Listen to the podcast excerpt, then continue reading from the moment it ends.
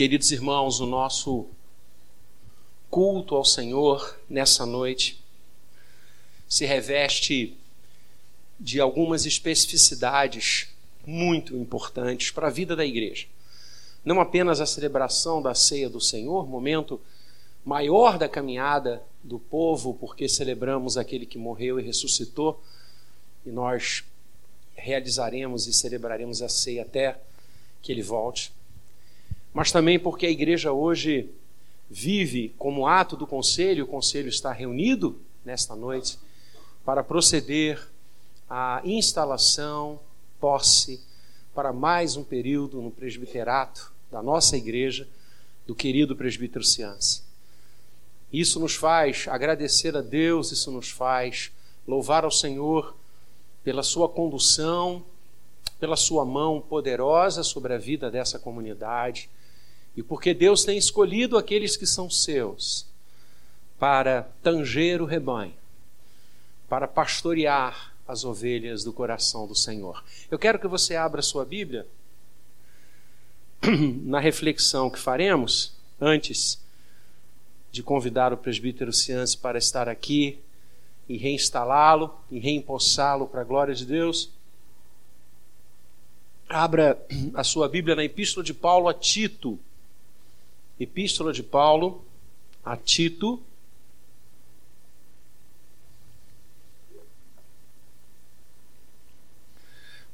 Capítulo 1.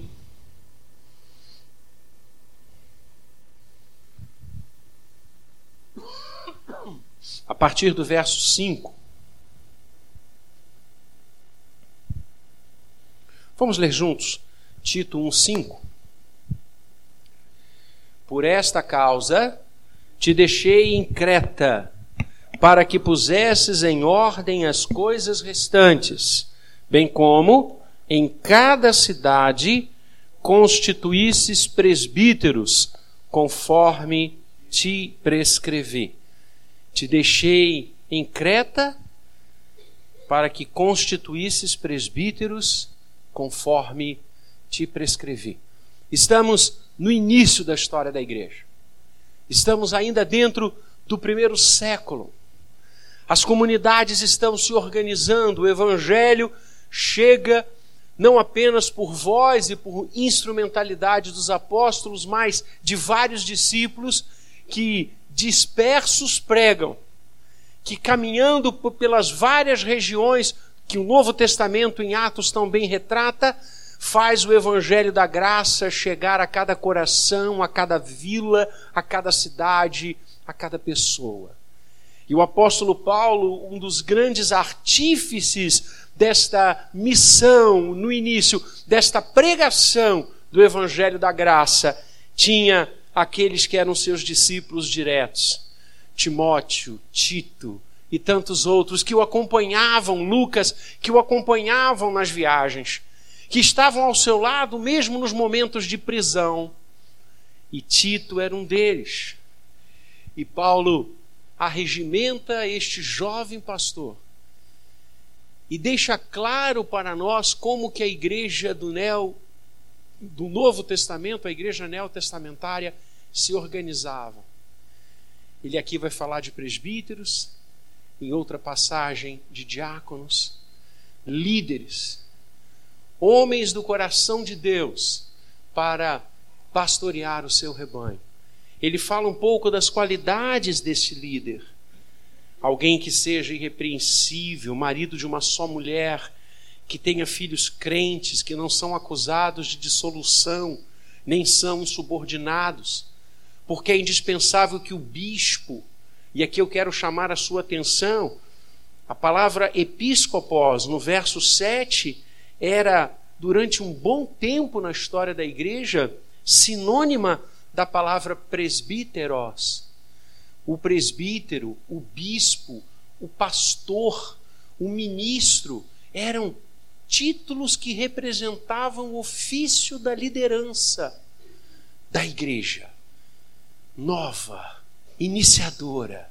Só muito tempo depois é que esses títulos vão especificar determinadas é, é, é, é, hierarquias dentro da igreja. No âmbito do primeiro século, elas são sinônimas e todas são usadas pastores, bispos, presbíteros, ministros para falar do líder, da liderança do Senhor no seio da igreja. Não seja arrogante, seja irrepreensível dispenseiro de Deus, não irascível, não dado ao vinho, nem violento, nem cobiçoso de torpe ganância. Antes o presbítero seja hospitaleiro, amigo do bem, sóbrio, justo, piedoso, que tenha domínio de si, seja apegado à palavra fiel, que é segundo a doutrina, de modo que tenha poder, tanto para exortar pelo reto ensino, como para convencer o que os contradizem.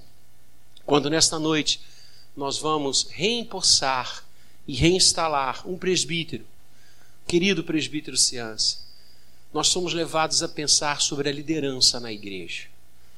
A primeira coisa que nós podemos tirar do ensinamento da palavra de Deus é que a liderança na igreja vem do Senhor. No Antigo Testamento, o profeta Jeremias disse: Dar-vos-ei pastores, segundo o meu coração, diz o Senhor, para que vos apacentem com amor, com carinho, com paciência. A liderança, o pastor, o bispo, o presbítero, o ministro, o evangelista, é Deus quem chama. É Deus quem vocaciona. É Deus quem separa. É Deus quem prepara. A liderança na igreja vem do Senhor, vem do coração dele. E é muito linda que a tradição reformada, e hoje nós falávamos disto de manhã, lá na igreja do Bancários, quando igualmente reempossávamos e dávamos ao reverendo Rinaldo a continuidade do seu trabalho à frente da igreja, reeleito que foi por aquela igreja irmã nós falávamos com ele uma frase que a igreja reformada sempre fez. Perguntamos, como vou perguntar daqui a pouquinho ao presbítero Ciance: prometes ser fiel às autoridades constituídas da igreja, enquanto estas forem fiéis à palavra do Senhor? O que está por trás dessa palavra? A certeza de que a liderança vem de Deus. É Deus quem escolhe, por isso nós somos fiéis aos líderes da igreja do Senhor enquanto eles forem fiéis ao Senhor. Porque a liderança vem do coração do Pai. Não somos líderes na igreja pelos nossos títulos, pelo nosso patrimônio, pelo nosso conhecimento, pela nossa desenvoltura somos líderes na igreja porque o coração de Deus assim escolheu. Isso vem dele. Vocação vem dele. Todo exercício de cargos e funções e ministérios na igreja, Deus precisa chamar. Se Deus não chamar, esta liderança não vai para frente. Se não for Deus chamando, se não for Deus preparando, se não for Deus por trás, esta liderança gerará conflitos, confusões, dissensões, escândalos. É Deus quem escolhe. Se nós perguntássemos aos grandes líderes da Bíblia, da história bíblica e da história da igreja, até hoje, se perguntássemos aqueles homens e mulheres que mudaram a história, impactaram a sociedade, fizeram acontecer para o reino de Deus. Se perguntássemos a eles, sem exceções, qual o motivo do sucesso da sua vida? Como você consegue realizar tanto para o Senhor? Todos diriam, porque fomos chamados por Deus. Liderança vem do coração do Senhor. A segunda coisa que a gente aprende sobre liderança de forma muito clara é que além da liderança nascer do coração de Deus, O líder existe para edificar a igreja. Liderança é para a edificação da igreja. Por isso, Paulo deixou Tito em Creta, para que ele constituísse homens para o exercício do presbiterato, para o crescimento da igreja, para a edificação da igreja. Por isso, estes homens, e o texto está dizendo, claramente, por exemplo, no verso 9, eles tinham de ser apegados à palavra fiel, conhecer a doutrina, de modo que pudessem exortar pelo reto ensino, convencer o coração das pessoas. Homens talhados para fazer a igreja crescer, para edificar o rebanho. Esta é uma liderança aprovada por Deus. E acho lindo que, dentre os vários atributos do presbítero, o apóstolo Paulo fale que não seja ganancioso, mas piedoso, justo. Ou seja, liderança crente, liderança batizada com o Espírito Santo, liderança que ama o rebanho, liderança que tem o coração voltado para o crescimento das ovelhas do Senhor, liderança que sabe que existe, que foi chamada por Deus com o objetivo de fazer a igreja crescer, de ver a igreja bem, de ver os irmãos alegres, felizes. Liderança que se doa para que isso aconteça. Que é elemento catalisador de coisas abençoadoras. Liderança que chega para somar.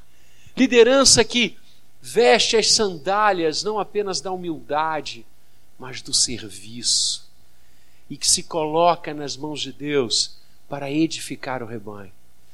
Liderança na igreja existe para edificar o rebanho. E aí você perceba que esta visão teológica, bíblica, contrasta de forma veraz com os conceitos de liderança do mundo. Aliás, contrastava, porque o que eu tenho ouvido de palestras, de seminários sobre liderança, trazendo conceitos bíblicos, eu fico maravilhado com isso. E está certo, que bom que os nossos administradores começaram a perceber a riqueza quase que é, é, é, é imensa, quase sem fim, dos princípios bíblicos para uma liderança abençoadora e próspera.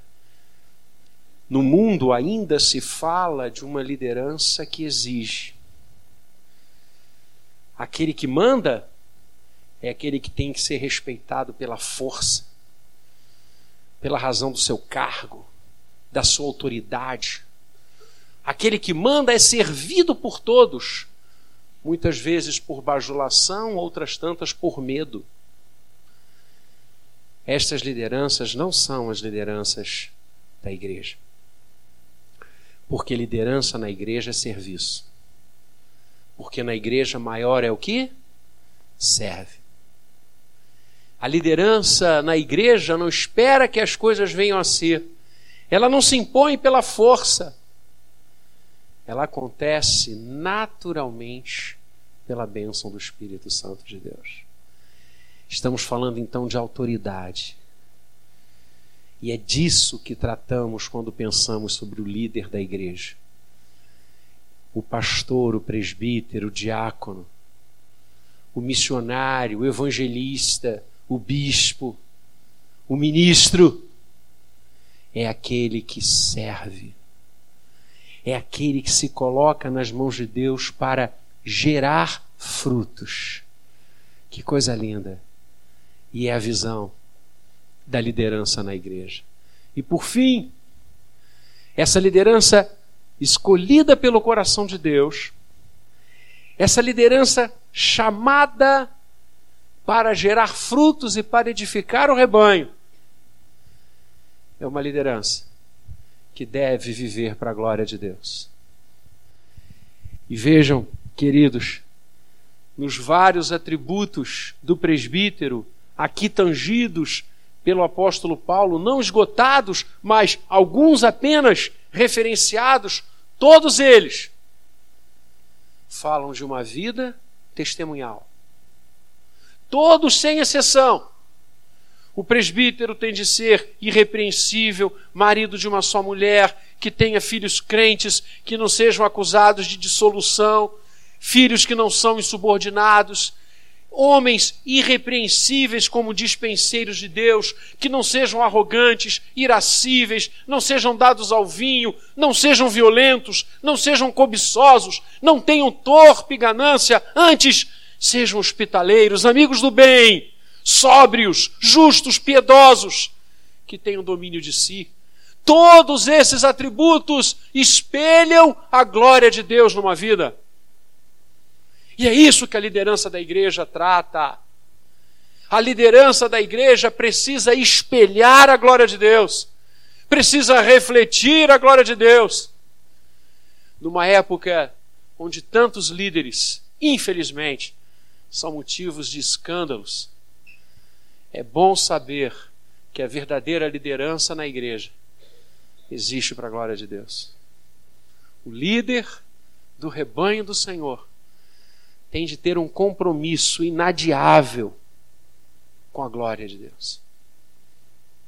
O que eu estou fazendo da minha vida? Como tem sido meu testemunho? Meus compromissos? Minhas visões? Como tenho tratado as pessoas? De que forma trato meus negócios? A preocupação permanente do líder da igreja com a glória do Senhor. Como diz o salmista, que as palavras dos meus lábios e o meditar do meu coração sejam agradáveis na tua presença. Essa é a oração diária e permanente da liderança da igreja. Porque nós existimos para a glória de Deus. Não a glória da instituição, não a glória de ideias, não a glória de segmentos, não a glória de partidos, mas a glória de Deus numa vida íntegra, numa vida reta, numa vida que tem um compromisso de estar aos pés da cruz. Ou como diz um grande amigo meu da minha sala de seminário, vivendo atrás da cruz para que a cruz de Cristo apareça o tempo inteiro na minha vida. E nas minhas falas, nos meus pensamentos, nos meus compromissos, nas minhas visões, a cruz do Senhor e o túmulo vazio sejam a realidade absoluta. Porque a liderança da igreja é para a glória de Deus. Não fomos chamados para ficarmos ricos. Não fomos chamados para que o mundo se quede aos nossos pés. Não fomos chamados para que os nossos nomes fossem impressos em todos os grandes meios de comunicação, como os sábios. Nós fomos chamados para pastorear o rebanho. Sim, desculpem, irmãos, não somos profissionais. Somos presbíteros somos pastores, somos líderes da igreja. Pastoreamos, lideramos com coração. Com coração em todos os momentos, porque amamos o rebanho do Senhor. Pastor, presbítero, diácono, evangelista, missionário, bispo, tem que amar as ovelhas, se doar por elas, se entregar a elas. Liderança vem do coração de Deus. Liderança existe para edificar a igreja. Liderança tem um compromisso com a glória do Senhor. Que Ele nos abençoe e suscite dentro desse rebanho cada vez mais líderes segundo o seu coração. Assim seja. Amém. E nós vamos, nesta noite, empossar e reinstalar um homem assim. Quero convidar o conselho da igreja para estar ao meu lado.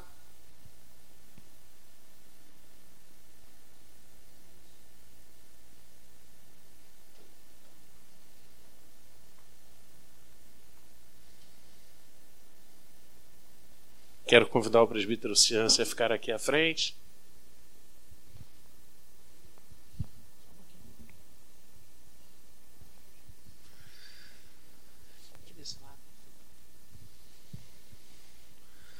Querido presbítero, que alegria poder nesta noite mais uma vez presidir esse momento da sua posse, da sua reinstalação. Lembro-me quando você chegou a essa igreja, os primeiros passos na vida da igreja. Lembro-me da sua liderança desde cedo, despontada, do seu diaconato tão abençoador, das várias funções e cargos que o irmão exerceu. E a igreja, vendo esta liderança que há pouco nós pontuávamos no lindo texto de Tito, a igreja o faz chegar ao presbiterato e o irmão continuou a exercer cargos e funções cada vez maiores para a glória de Deus. Hoje, a sua liderança não está circunspecta apenas à Igreja do Jardim, mas és um líder no presbitério da ilha, no sínodo do Rio de Janeiro. Isso é uma coisa que alegra o nosso coração. E a nossa oração, a oração do seu conselho, de todos os seus pastores que aqui estamos, é dizer: continue assim. Continue a saber que a sua liderança vem do Senhor, pois Deus é quem escolhe o seu líder. Continue a saber, querido, que você existe para edificar o rebanho, que a sua vida deve ter um compromisso integral com o crescimento dessa igreja, onde Deus tem nos dado o privilégio de servir. E saiba que você existe para a glória do Senhor. Por isso, não procure nada em sua vida que não glorifique a Deus. Pelo contrário, apenas aquilo que espelha a glória daquele que morreu e ressuscitou tenha guarida no seu coração. Assim, quero fazer a você algumas perguntas que a Constituição da Igreja Presbiteriana do Brasil me impõe agora a perguntar. Crês, irmãos e irmão querido, e reafirmas a sua fé no único Deus vivo e verdadeiro, que subsiste nas pessoas do Pai, do Filho e do Espírito Santo? Reafirmas a sua fé em Cristo Jesus como seu Senhor e Salvador? Crês que ele ressuscitou dentre os mortos visivelmente e voltará para todos aqueles que creem nele e o aguardam? Crês na Escritura Sagrada como única regra de fé e de prática? Prometes continuar a estudá-la e a ensiná-la ao povo de Deus? Crês que a igreja é a noiva do Cordeiro, chamada, remida, pastoreada pelo Senhor e preparada pelo Espírito Santo para aquele dia venturoso que o Senhor há de voltar nos ares para receber a todos nós? Vês assim a igreja? Prometes continuar a amar o rebanho, cuidar dele, orar com ele e entregar-se ao crescimento do povo do Senhor? Amém. Crês no Espírito Santo? Prometes continuar a buscar a plenitude do Espírito todos os dias da sua vida? Prometes, querido, ser fiel às autoridades constituídas da igreja, enquanto estas forem fiéis à palavra do Senhor? Que Deus o abençoe. Igreja, peço que você se coloque de pé, pedir ao presbítero Ciance que vire para olhar para a sua igreja. Quero agora me dirigir a cada um de vocês e a resposta afirmativa colhida será com o erguer de uma das mãos. Igreja Presbiteriana do Jardim Guanabara, reconheceis no presbítero Ciance um servo do Senhor, chamado, liderança vocacionada segundo o coração de Deus? Sim. Prometeis continuar a emprestar ao nosso presbítero toda a honra? toda a reverência, todo o amor, todo o incentivo para que ele continue a cumprir com alegria o ministério presbiteral a ele entregue por Deus? Sim. E finalmente, prometeis obedecer, estar diante de sua autoridade, debaixo da sua jurisdição enquanto o nosso presbítero querido permanecer debaixo da jurisdição do Senhor. Sim? Deus os abençoe. Presbítero Ciance, pode ajoelhar? Vamos orar, queridos. Convido a todos a estendermos as nossas mãos para reconsagrarmos o nosso querido presbítero no exercício do ofício do presbiterato. Pai querido, tua palavra nos ensina que dar-nos-ia ao longo dos anos, décadas e séculos, pastores, segundo o teu coração. Suscitaria na igreja líderes para a glória do teu nome. Líderes que amem o rebanho, que amem a igreja, que se doem a ela, que sirvam de coração. Nós te somos muito gratos, porque tens levantado entre nós homens assim, preparado corações assim para a glória do Senhor. Entre eles, nesta hora, te glorificamos pelo presbítero Maurício Ciassi. Ó Deus, fica com ele.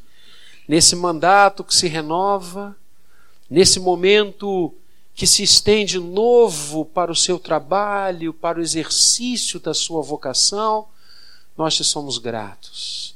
Rogamos, Pai querido, a tua unção, o teu carinho, o teu toque diário e permanente sobre a vida dele.